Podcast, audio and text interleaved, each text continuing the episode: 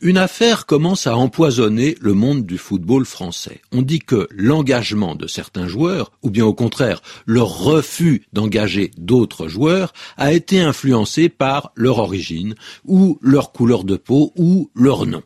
On a peur qu'un système de quotas ethniques ait été mis en place.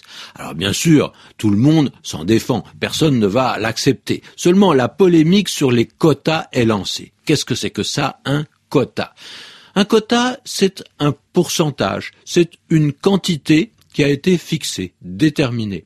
Et le mot est souvent utilisé dans des cas où on demande que euh, ce pourcentage ne soit pas dépassé, que telle proportion soit conservée.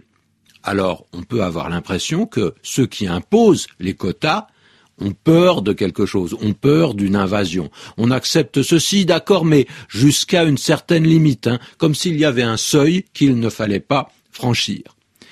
Mais attention, ce mot quota, il ne se rencontre pas seulement quand il est question d'hommes ou de femmes, parce que, par exemple, on a beaucoup parlé des quotas laitiers de la politique agricole commune européenne. Qu'est-ce que c'est que les quotas laitiers?